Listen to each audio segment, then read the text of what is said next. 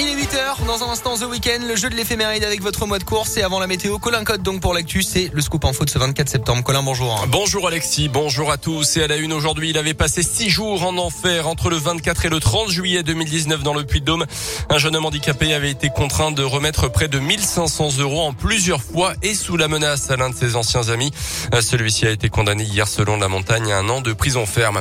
Un refus d'obtempérer dans les rues de Clermont dans la nuit de mercredi à jeudi vers 3 heures du matin. Les policiers ont aperçu une voiture tout feu éteint. Ils ont alors voulu contrôler le son conducteur, mais celui-ci a refusé, a pris la fuite et a fait demi-tour à la vue d'une autre patrouille. S'en est suivi alors une poursuite au cours de laquelle le fuyard a heurté un panneau de signalisation, a fait mine de s'arrêter avant de repartir et d'arracher un feu tricolore. Il a finalement été interpellé après avoir immobilisé son véhicule au fond de la rue de l'Industrie.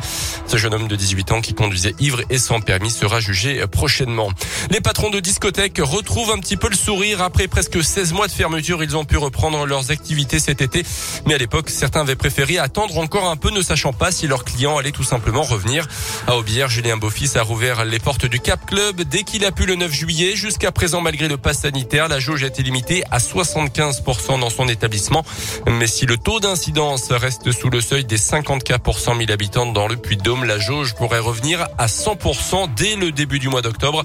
Une mesure que Julien Beaufils attend évidemment avec impatience. C'est une très bonne nouvelle, cette jauge euh, qui pourrait être à 100% à partir du 4 octobre, surtout pour nos clients qui sont très patients et qui restent des fois plus d'une heure à l'extérieur de la discothèque dans la file d'attente euh, parce que quand la jauge est atteinte, eh ben on les fait attendre dehors. Depuis le mois de juillet, même en faisant moins de monde, on a réussi à atteindre le même chiffre d'affaires qu'il y a deux ans, quoi, avant le Covid. On ne sollicite plus les aides depuis la réouverture, on n'en a plus besoin. Après la période de 16 mois de fermeture que nous avons subie, voir autant de monde prêt à vouloir faire la fête, euh, pourvu que ça dure, on est très heureux, très très heureux. Depuis la réouverture, Julien Beaufils a constaté deux choses. Ses clients sont plus jeunes et ils arrivent beaucoup plus tôt.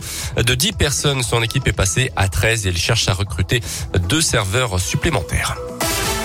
Dans l'actu également, cinq personnes en garde à vue à Paris soupçonnées de préparer un attentat contre une loge maçonnique au mois de mai dernier.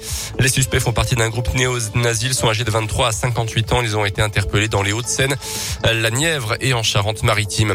La chasse aux faux pas sanitaires s'amplifie. Près de 350 procédures engagées qui visent quelques 270 soignants suspectés donc de fraude. 36 000 assurés sont, sont soupçonnés aussi d'avoir bénéficié de ces faux passes sanitaires selon un bilan présenté hier par l'assurance maladie. Le foot avec la huitième journée de Ligue 1. Saint-Etienne accueille Nice demain à 17h. Lyon recevra Lorient à 21h.